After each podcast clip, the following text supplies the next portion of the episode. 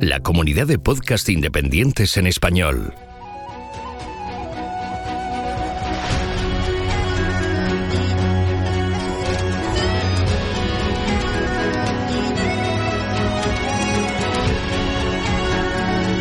Estás escuchando Geocastaway, el podcast de geología y ciencias de la Tierra.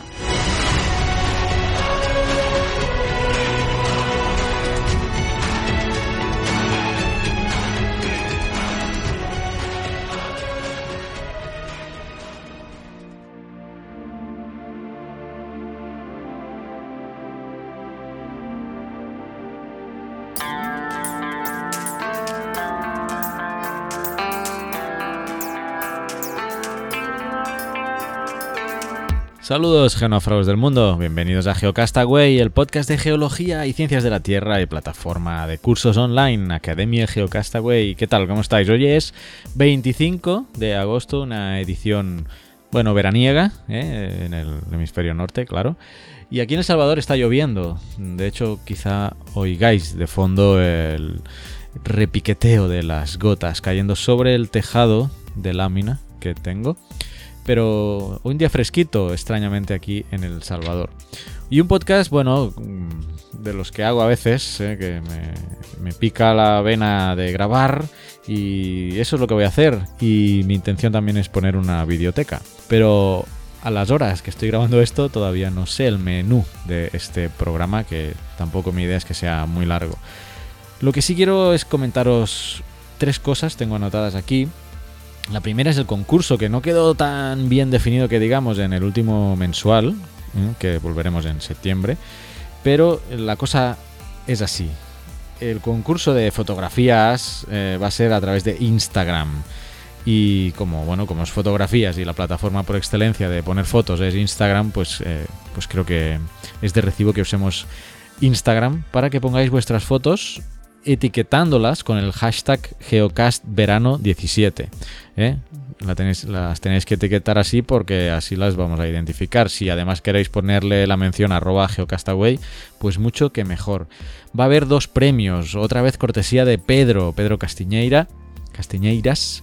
Em, un mapa geológico de España y una alfombrilla con la tabla de tiempos geológicos, ¿vale? Si, ya tenéis alguna de las dos cosas, pues buscaríamos otro premio. Esto por parte de Pedro Castiñeiras. Y yo además, desde Geocastaway, vamos a regalar uno de los cursos, la elección del ganador, uno de los cursos que están en la plataforma de Geocastaway que lo enlazo con lo otro que quería comentaros porque ahora estamos terminando justamente el de ECRAS y mm, vamos a empezar uno de AutoCAD ya hacia septiembre. Así que el ganador mm, o ganadora podrá escoger el de AutoCAD, no creo porque cuando, cuando está en marcha no está para acceder individualmente. Pero eh, tanto uno de ECRAS como Google Earth, QGIS, ArcGIS o geología, entre estos cinco, pues el ganador o ganadora eh, podrá escogerlo. ¿eh? Recuerdo entonces serán tres premios, un curso de Geocastaway, de la Academia de Geocastaway, una alfombrilla para mouse con la tabla de tiempos geológicos y un mapa geológico de España, estos dos últimos, pues gracias a Pedro eh, Castiñeiras. voy a hablar con él porque quizá estos dos premios pues eh, le voy a decir si él quiere escoger o si no, pues lo haremos como siempre por sorteo.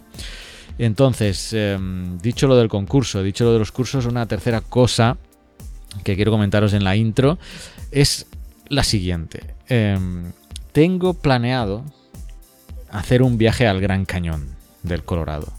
No sé la fecha, pero puede ser no más allá del año que viene. O sea, entre este año, si puedo, me lo permite el tiempo y el dinero, lo intentaría hacer este año. Y si no, no quiero pues dejar pasar este viaje al Gran Cañón que llevo mucho tiempo, de hecho, con ganas de ir.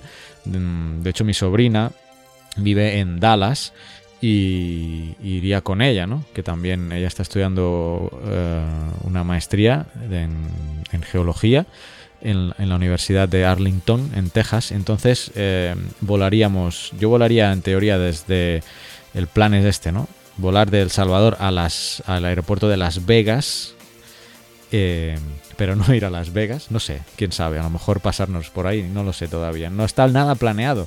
Y por eso os lo estoy comentando, porque quiero sugerencias. Vosotros, si, si habéis estado, claro, conocéis eh, algún lugar que debería visitar del Gran Cañón, porque no he empezado a preparar absolutamente nada. Conozco algunas cosas que he visto por ahí pero me gustaría recibir, pues eso, feedback, ¿no? De vosotros, geonáufragos, si ya bien sea porque habéis estado ahí o porque algún amigo familiar ha estado y os ha pasado eh, las típicas fotos ahí durante tres horas eh, comentando la jugada y os acordáis de, ah, pues mira, eh, mi familiar o mi amigo fue a tal lugar y le gustó mucho. Entonces, bueno, pues que me lo digáis. Porque lo voy a estar, voy a filmar, voy a estar grabando, quiero hacer videos del viaje que van a ir a YouTube. Entonces quiero armar pues un viaje, ¿no? Ya no cerrado, pero ya sí más o menos sabiendo qué cosas puedo ver, qué cosas visitar, incluso dónde dormir o dónde acampar.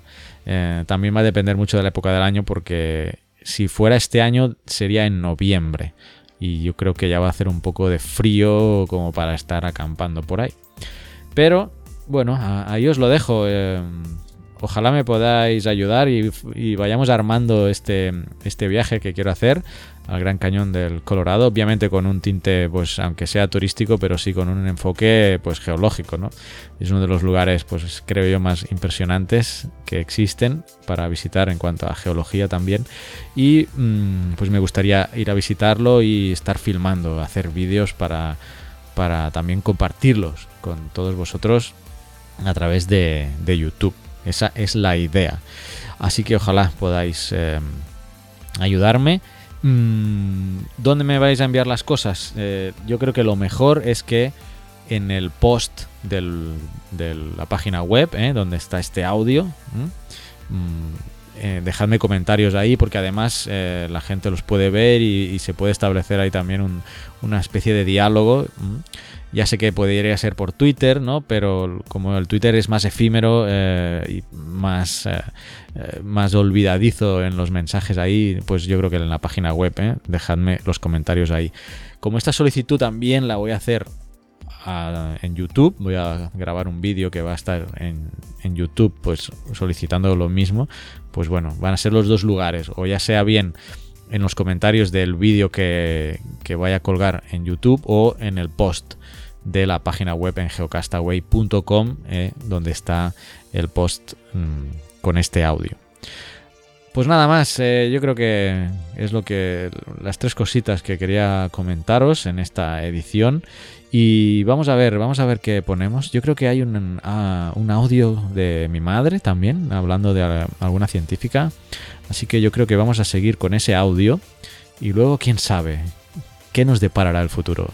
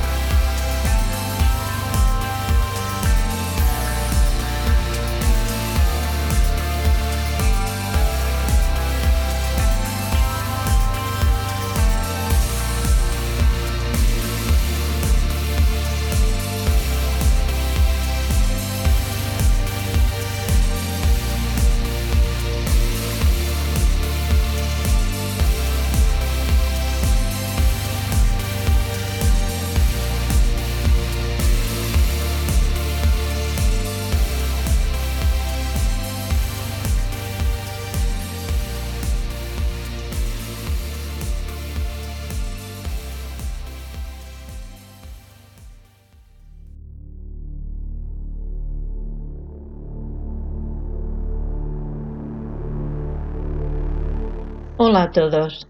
Hoy hablaremos de María Mitchell, una astrónoma de Estados Unidos. Ella nació en agosto de 1818 en la isla de Nantucket. Esta isla, en el siglo XVIII, principios del XIX, llegó a ser la isla ballenera más importante del mundo. La novela de Moby Dick, que está publicada en 1851, está inspirada precisamente en esta isla. Pero bueno, volvamos a María Mitchell. María y su familia pertenecían a la religión cuáquera, esa religión donde los valores eran diferentes a los convencionales de la época, pues estaban inspirados en la igualdad de la educación y la búsqueda de la independencia. Por lo tanto, sus primeros maestros fueron precisamente sus padres, de los que ella tomaría sus mejores lecciones. De su padre, la pasión por la astronomía y la navegación. De su madre, la necesidad de trabajar para conseguir independencia en la vida. El nombre de María Mitchell no solo está asociado al mundo de la ciencia, sino también al de la lucha de las mujeres por la igualdad social y política. María Mitchell aprendió rápidamente a utilizar los elementos de la astronomía, a usar el telescopio, a calcular los eclipses. A los 12 años ya ayudaba a su padre en el observatorio que él había construido en el lugar donde trabajaba. Fue a su lado que cronometró el eclipse anular de Sol de 1831, que pasó en su totalidad por la isla de Nantucket. A los 13 años fue capaz de pronosticar un eclipse de luna y finalmente a los 14 años dejó la escuela a la que asistía para ingresar en la academia femenina que dirigía Cyrus Pierre y que se distinguía por reemplazar la enseñanza de las labores domésticas y habilidades sociales por las matemáticas y las ciencias. Sin embargo, pasado un tiempo, no pudo continuar una carrera profesional por falta de recursos, por lo que continuó estudiando precisamente en su casa. Su espíritu inquieto y ávido de conocimiento la llevaban a investigar y estudiar por su propia cuenta. El trabajo disciplinado y el estudio ayudan a una existencia plena. Ella solía decir, estudia como si fueras a vivir para siempre, vive como si fueras a morir mañana. Y ella siguió fielmente su propio consejo. El primer acontecimiento importante que transformaría la vida de María es su incursión en el campo de la enseñanza. Con apenas 17 años, no solo se atreve a dar clases, sino que lo hace fundando su propia escuela para niñas, a las que instruye en ciencias y matemáticas. A los 18 años, entra a trabajar en la biblioteca de Nantucket, convirtiéndose en la primera mujer bibliotecaria, consiguiendo un trabajo oficial que le permitía su independencia económica. A los 29 años, en octubre de 1847, descubrió un nuevo cometa que lleva su nombre, Miss Mitchell Comet, el cometa de la señorita Mitchell, por el que fue galardonada con la medalla al mérito y el que le fue otorgada por el rey de Dinamarca, Federico VII. María Mitchell, en la década de 1850, viajó por Europa visitando los observatorios de Greenwich y Cambridge. Fue la primera mujer a la que se le permitió entrar al observatorio del Vaticano, aunque tuvo que abandonarlo con la puesta del sol. En el observatorio de Pulkovo, en San Petersburgo, fue recibida con todos los honores y se convirtió en la embajadora de la ciencia de su país. María siguió observando el cielo, dedicándose con mucha paciencia a estudiar las manchas solares, los asteroides y los movimientos de los planetas. También estudió las superficies de Júpiter con sus lunas y a Saturno. En 1865, María Mitchell fue la primera mujer con una cátedra de astronomía en el Vassar College de Poughkeepsie, en Nueva York, logrando establecer un departamento de astronomía equivalente al de Yale y Harvard, con la única diferencia que en Vassar las personas que estudiaban estaba conformado por mujeres. María Mitchell tuvo también un gran compromiso social. Luchó contra la disparidad de salarios. Es evidente que las, las mujeres cobraban menos. En la década de 1870 defendió la necesidad de que las mujeres tuvieran derecho al voto. Creía que difícilmente la situación cambiaría si a las mujeres les era negado participar en la actividad política. La historia de María Mitchell y de las mujeres que ella preparó, llamadas las calculadoras, están noveladas en el libro Las calculadoras de estrellas de Miguel Ángel Delgado, donde a partir de una ficción introduce personajes y lugares reales. En el libro relata la formación de una de esas calculadoras. Esas mujeres, contratadas por la Universidad de Harvard, con salarios bajos, para catalogar las estrellas del cielo, partiendo de unas fotografías. He leído el, libro y lo recomiendo porque me ha gustado. Así que María Mitchell fue la primera mujer profesora de astronomía en Estados Unidos y la tercera en descubrir un cometa. María Mitchell murió el 28 de junio de 1889. Bien, espero que os haya gustado y hasta la próxima. Ah, Amém.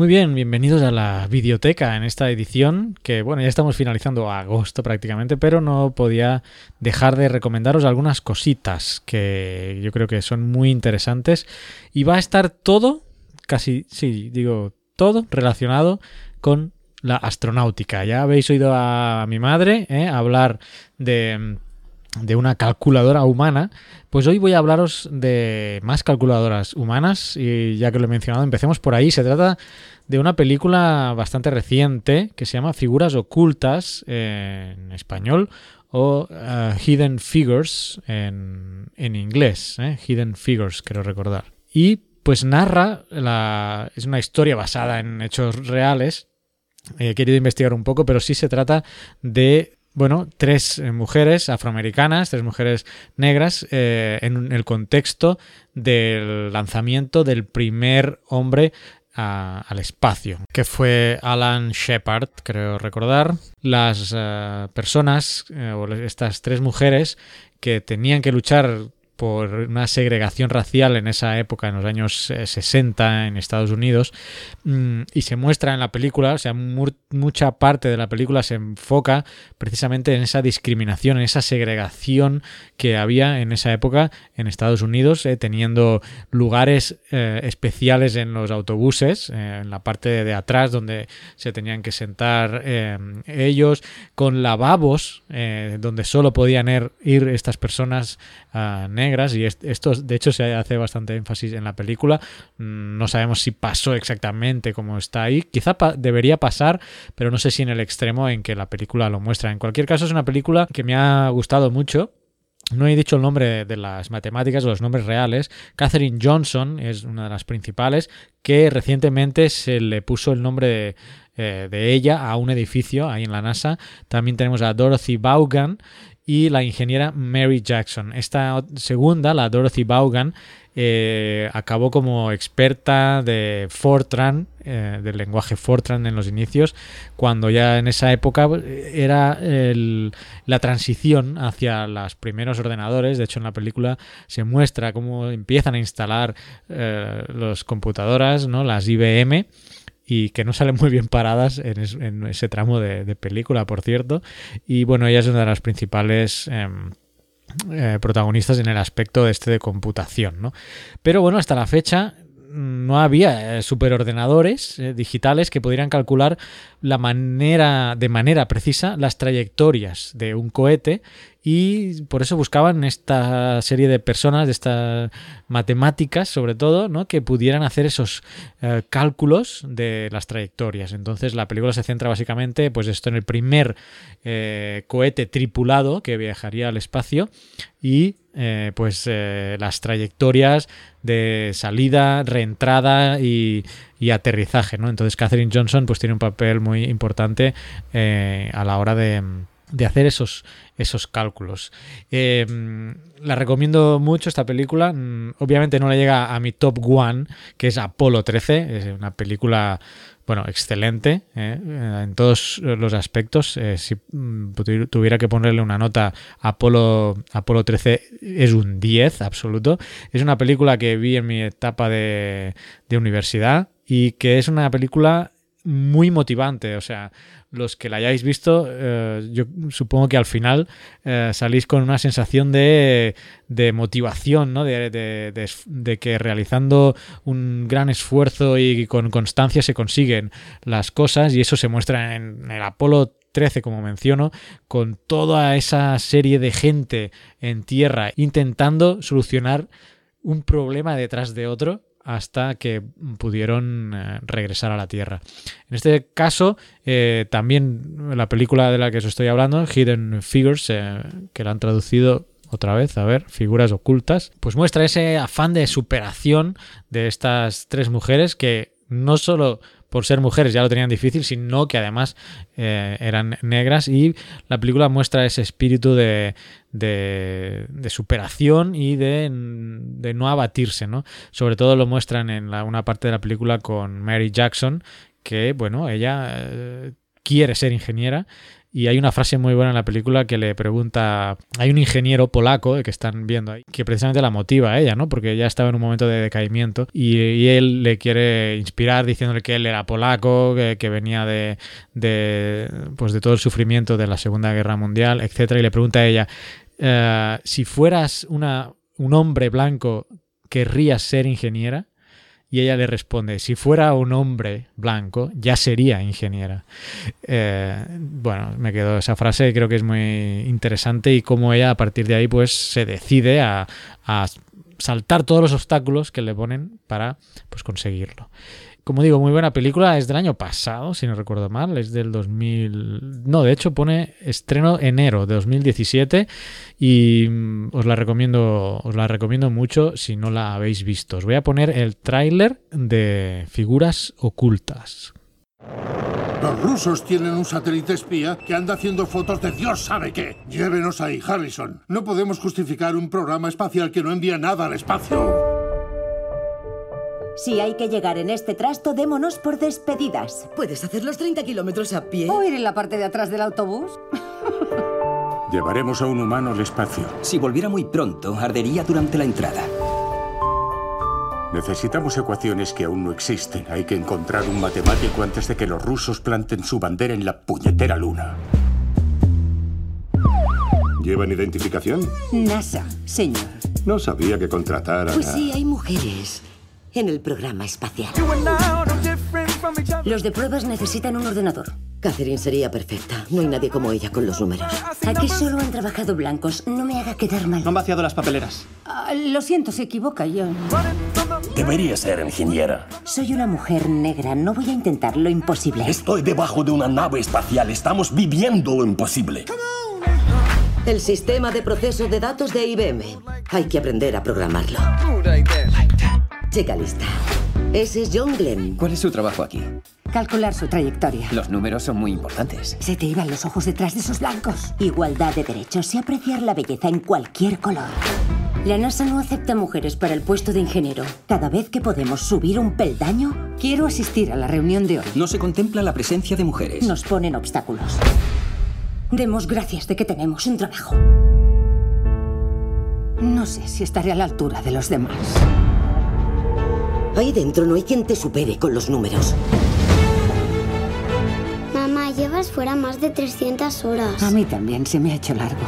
Nunca está cuando la necesito. ¿Dónde va todos los días? El baño velas de color está a un kilómetro. O trabajamos unidos o no vamos a ningún sitio.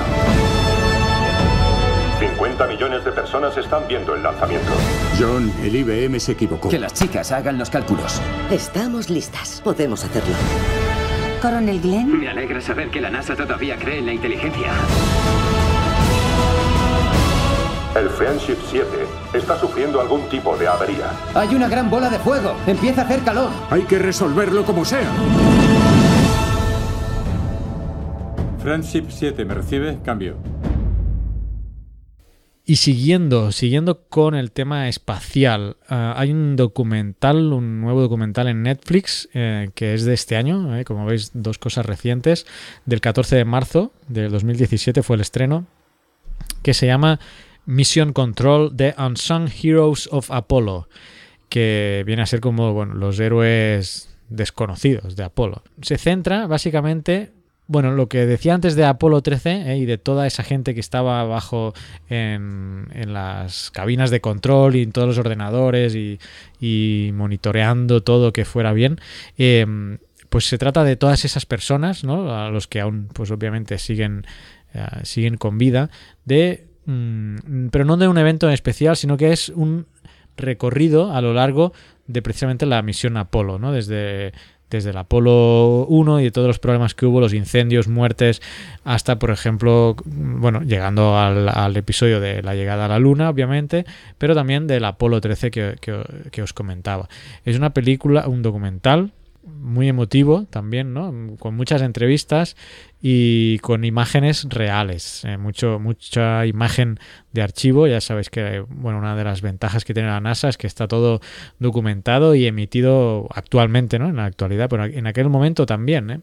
Eh, por ejemplo, como os decía antes, el tema de del primer hombre al espacio, que se adelantaron los soviéticos, por cierto, con Yuri Gagarin, eh, pues eh, todo eso se, estaba emitiendo en aquella época ya como eh, en directo y pues los posibles fallos que, pueda tener una misión, pues ahí quedan, si sale mal...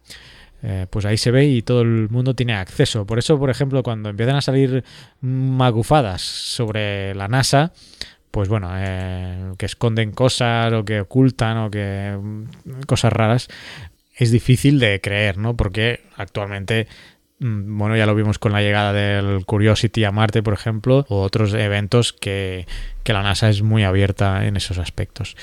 Eh, así que bueno, si tenéis Netflix, al menos aquí en Latinoamérica, pues eh, está Mission Control, The Unsung Heroes of Apollo, que estoy viendo aquí en la IMDB, tiene un 7.9 sobre 10, que para ser IMDB es una bastante eh, buena nota. No sé qué nota le habrán puesto en, a figuras ocultas. Vamos a buscarlo. Hidden Figures. Que tiene un 7.8, o sea que tampoco está, tampoco está mal. ¿eh? Hoy os estoy recomendando eh, un 7.8 y un 7.9 en IMDB. Y nada más, y para terminar, aunque esto es una biblioteca, solo comentaros que me estoy leyendo un libro, vamos a saltar a la parte de biblioteca, pero es que lo acabo de empezar. Y es un libro que se llama Astronautas, ya veis que va todo relacionado, y es de Stanislav Lem. Y pues nada, acabo de empezarlo, eh, horas, pocas horas antes de que estoy grabando esto, y solo quería comentároslo porque, bueno, quizá lo habéis leído y me podéis decir qué os ha parecido. He encontrado algunas reseñas de que, bueno, el libro se ha quedado ya bastante anticuado, ¿vale? Eh, es una novela bueno, es una de las primeras novelas de Stanislas Lem que se publicó en el 51. Entonces, claro, eh, Em, en fin, eh, por ejemplo, os leo aquí alguna opinión. La trama de astronautas eh, puede dar la impresión de ofrecer un planteamiento ingenuo del futuro cercano y ya superado. ¿eh? Entonces, seguramente, pues claro, como está escrita en el 51. Pero en contexto y salvando las concesiones a la doctrina comunista, que esta es otra, ¿no? La parte, la parte política de esa época y la Guerra Fría, mm, encontraremos a un Lem atrevido y con gran confianza en el pensamiento científico. bueno, a ver qué os, qué os ha parecido si la habéis leído. Yo la, bueno, a no ser que sea realmente un tostonaco que no la soporte, pues voy a, la, voy a seguir eh, leyendo. ¿eh? Y quizá el mes que viene en la biblioteca voy a hacer una pequeña eh, intrusión a la parte escrita con este Astronautas de Stanislav Lem que es uno de los autores de ciencia ficción más reconocidos, aunque pues obviamente esta es una de las primeras novelas, tiene otras novelas de gran prestigio. Eh, no me enrollo más, eh, no sé, no se he puesto el tráiler precisamente de Mission Control, así que os dejo con ese tráiler de Mission Control, The Unsung Heroes of Apollo. I used to sit outside at night and I'd gaze at the moon. Never occurred to me that we would land people there. I had the feeling of what it meant. You know, we're making history.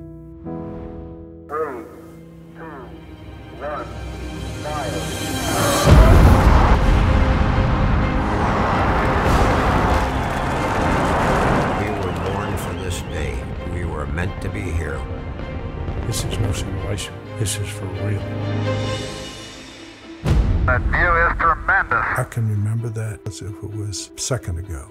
I cannot think of any place I'd rather be than to be here in Mission Control. It finally dawned us. We just landed on the moon. Uh, Houston, we've had a problem. Okay. Stand by, they got a problem. Everybody keep cool. Let's solve the problem, but let's not make it any worse by guessing. I mean, I couldn't have been more wrong. it was chaos. You're not going to fix this one. We were in serious, serious trouble. There was only one thing for 48 hours to get those guys home. I'm not ashamed to admit I was crying. It was more than a country boy ever seen. We came into this room as a team, and we will leave as a team.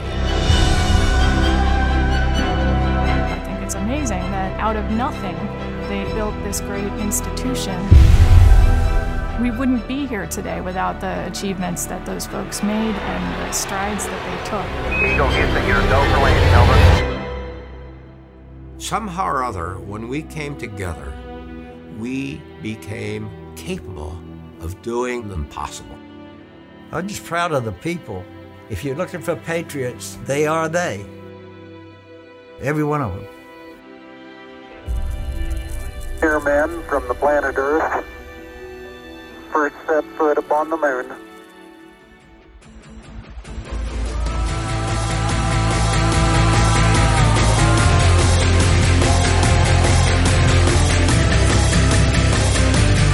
Envíanos tus comentarios, preguntas o sugerencias a geocastaway.gmail.com Puedes escribirnos en nuestra web geocastaway.com. Búscanos en Facebook y en Twitter. Y escúchanos también a través de iTunes, Evox o Miro.